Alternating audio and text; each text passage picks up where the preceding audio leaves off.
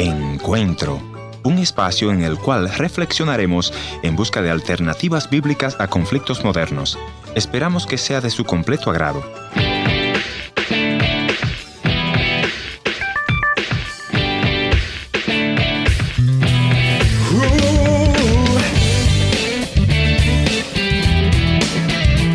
Hola amigos, yo soy Giovanni Romero, como siempre es un grato placer saludarlos y que sean parte de este encuentro de hoy. Recuerden que para contactarnos pueden visitar nuestro sitio virtual en www.encuentro.ca. Y bueno, una de las más terribles pesadillas en la vida de todo hombre es que su esposa se enferma y esa enfermedad es cáncer. El día de hoy conversaremos con el pastor Luis Emilio Ortiz. Luis nos contará cómo hizo frente a este reto tan enorme para su vida personal, su vida familiar y su ministerio. ¿Qué decir a los hijos cuando preguntan por qué Dios nos sana a mamá? ¿Y en dónde sacar las fuerzas para servir a otro mientras tanto? Quédense en sintonía de este encuentro de hoy. Yo estoy seguro que esta historia les tocará su corazón y les fortalecerá. Recuerden que nos encantaría saber en dónde nos escuchan. Al final de este programa estaremos compartiendo nuestra dirección electrónica y otra información de cómo contactarnos. Así que vamos a la entrevista de hoy. Eh, es un gusto para mí poder estar acá compartiendo en este programa. Soy guatemalteco de origen. Fuera del aire conversábamos de una crisis personal, una crisis familiar, más bien dicho, eh, que usted tuvo recién comenzando en el ministerio. Y esto fue una crisis de salud de su esposa. Eh, ¿Por qué no nos cuenta un poco de esto? un mes después de estar en el ministerio, mi esposa fue operada por un, un, problema que tenía un supuesto fibroma. Bueno, le hicieron la operación pensando que solo era un fibroma, pero luego eh, a los dos meses después llega un resultado de la biopsia donde le dan la noticia a mi esposa, nada agradable, que tenía un cáncer maligno de alto riesgo. Eso era lo que decía el resultado. Para mi esposa fue algo muy impactante porque no se lo esperaba ella y estábamos pasando la crisis económica más difícil de nuestra vida en esos momentos. Pastor, cuéntenos un poco acerca de, ¿se le cruzó por su mente que su esposa podía morir dada esta enfermedad? ¿Ella eh, estaba consciente de la gravedad de esto? Cuéntenos cómo eh, tomaron ustedes esto. Fíjese que cuando mi esposa le dieron la noticia de que recibió el resultado, que tenía un cáncer maligno, eh, yo no estaba en casa, yo andaba trabajando en la semana que me tocaba viajar entonces mi esposa fue sabia en no llamarme y darme a conocer lo que pasaba. Entonces ella se aguantó hasta que yo regresé a la casa y cuando ya estamos en la casa y nos vamos a sentar a almorzar eh, en la mesa, mi esposa y mis hijos, entonces ella nos dice, antes de comer, tengo una noticia mala que darles. Entonces ella dice, nos lo quedamos viendo y todo, ella está llorando y dice, me detectaron en el resultado que tengo un cáncer maligno que está avanzando grandemente, muy peligroso.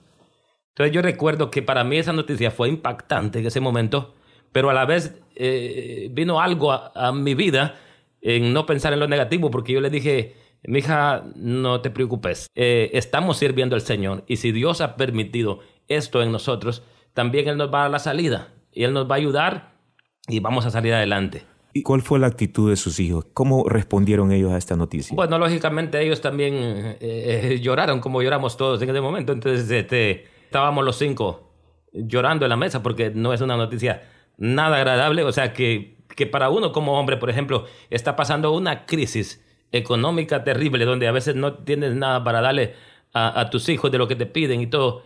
Yo lo que le dije al Señor, Señor, yo soy tu hijo, soy tu siervo ahora. Y si tú has puesto esto, eh, tú vas a proveer para los gastos extras y para cubrir todo lo que tenemos que hacer. Yo me recordaba mucho del libro de Job y, y dice, por tanto no menosprecies la corrección del Todopoderoso, porque sus manos hieren y sus manos curan. Él hace la llaga y sus manos la vendarán.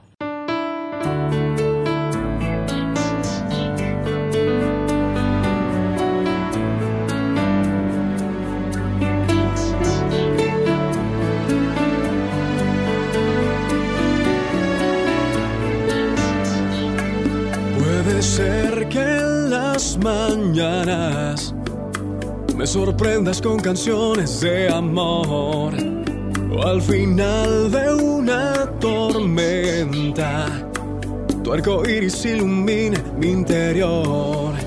Quiero estar muy cerca. Pastor, cuéntenos, ¿qué pasó con el tiempo? Eh, ¿Su esposa se puso más grave de salud? Eh, ¿Cambió en algo? Después de operar, eh, comenzaron a salir unas abultaciones en el lugar de la operación. Hay muchas cosas que yo veo hoy y yo digo, no sé cómo pude soportar eso.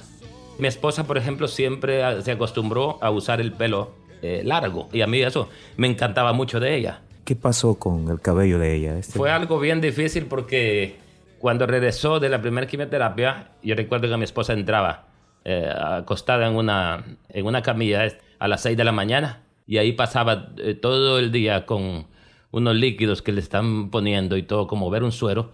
Entonces mi esposa se levantaba 4 o 5 de la tarde de ahí. Entonces eh, yo tenía que pasar fuera de la clínica porque no me dejaban entrar ahí todas esas horas del día esperando a que mi esposa saliera. Como los cuatro días o cinco días, mi esposa va a, peinarse su, cabello y se encuentra con la sorpresa que cuando ella se peina su cabello, se le vienen todos los manojos de cabellos eh, con el peine y entonces se queda completamente calva. Entonces, para mí no, no era nada fácil ver eso. Después de ver a mi esposa con su cabello hermoso, eh, ver a mi esposa sin cabello, verla totalmente calva pero yo le pedí que al Señor que me diera fuerzas. ¿Qué estaba haciendo todo este sufrimiento eh, en el corazón suyo? Eh, ¿Qué le decía usted a Dios en sus oraciones? Eh, ¿Llegó a sentir amargura contra Dios? ¿Llegó a sentir resentimiento? ¿Qué hablaban? No, en ningún momento. Aprendí a darle gracias a Dios por todo. Yo recuerdo que cuando yo iba a la iglesia y alabábamos al Señor, yo levantaba mis manos al cielo y podía decir, Señor, en medio de esta situación difícil que estamos atravesando, yo te alabo, yo te amo. Porque no es fácil. Como le dijo la mujer a Job, por ejemplo, cuando le dijo, ¿por qué todavía retienes tu integridad? ¿Por qué no maldices a tu Dios y te mueres? Y entonces Job contesta y dice, como cualquier mujer tú has hablado.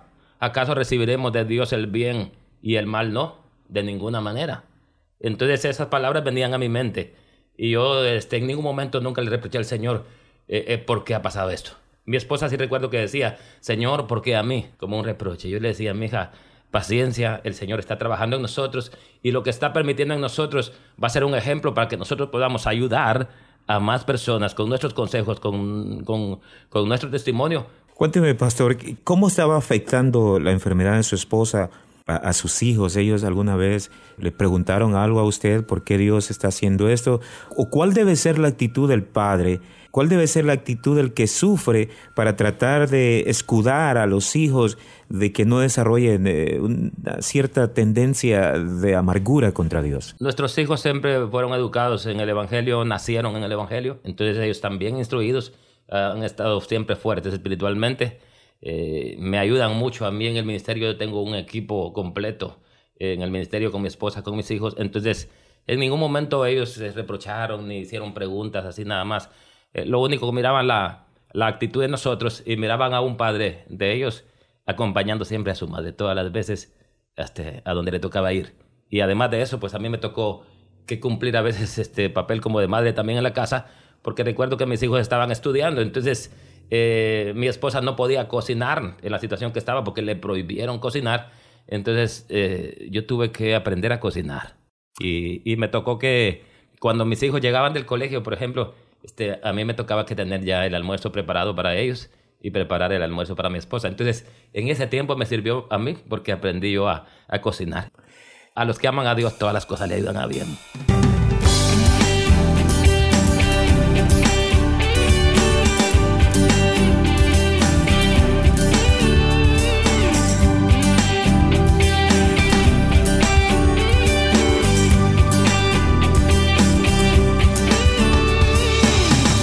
Que iba a morir, perdido en la oscuridad, sabía que no podré seguir. Tan solo un minuto más, se acababa mi existir.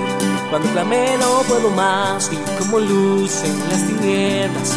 mi Camino Recuerden que para contactarnos pueden visitar nuestro sitio virtual en www.encuentro.ca.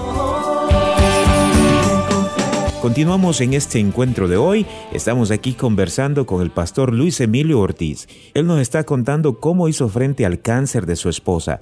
Así que escuche el final de esta historia. E, este es un reto enorme que difícilmente eh, alguien que no lo ha padecido puede eh, cuantificar el, sufrimiento, eh, la desolación probablemente incluso que se siente atravesando una situación como esta. Pero cuénteme, usted en lo personal, eh, como esposo, como padre, ¿cuál fue el reto más grande que usted tuvo en medio de la enfermedad de su esposa? Yo siempre pensé que, que íbamos a salir adelante, que mi esposa iba a vencer. Y quizá lo más difícil para nosotros fue la, la situación económica, pero el Señor, tal y como nosotros lo clamamos, este, el Señor comenzó a tocar el corazón de personas que nos comenzaron a, ayudar para que pudiéramos suplir nosotros esas necesidades. Todo el tiempo le clamé al Señor y confié en el Señor, creí en el Señor. Y el Señor, durante un año que estuvimos en tratamientos con mi esposa, el Señor siempre proveyó para ayudarnos a cubrir no solo las deudas, los compromisos que yo tenía cada mes con los bancos, sino también para suplir este, el resto de necesidades que tenía. Pastor, ahora mismo puedo imaginarme que entre los miles de oyentes eh, de este programa eh, habrán eh, cientos de hombres que están ellos también lidiando en la actualidad con una esposa enferma, una esposa que probablemente está postrada en una cama y probablemente podría incluso morir. Puedo imaginarme que habrán padres incluso que hoy por hoy están ellos haciendo eh, ese papel de padre y madre, eh, criando a sus hijos porque su esposa eh, partió. Pastor, ¿cuál sería su consejo para aquellos hombres que al igual que usted hoy, hoy por hoy, están lidiando con la, la circunstancia de una esposa enferma, de una esposa postrada en una cama? Mi consejo para esos esposos sería de que nunca abandonen a su esposa.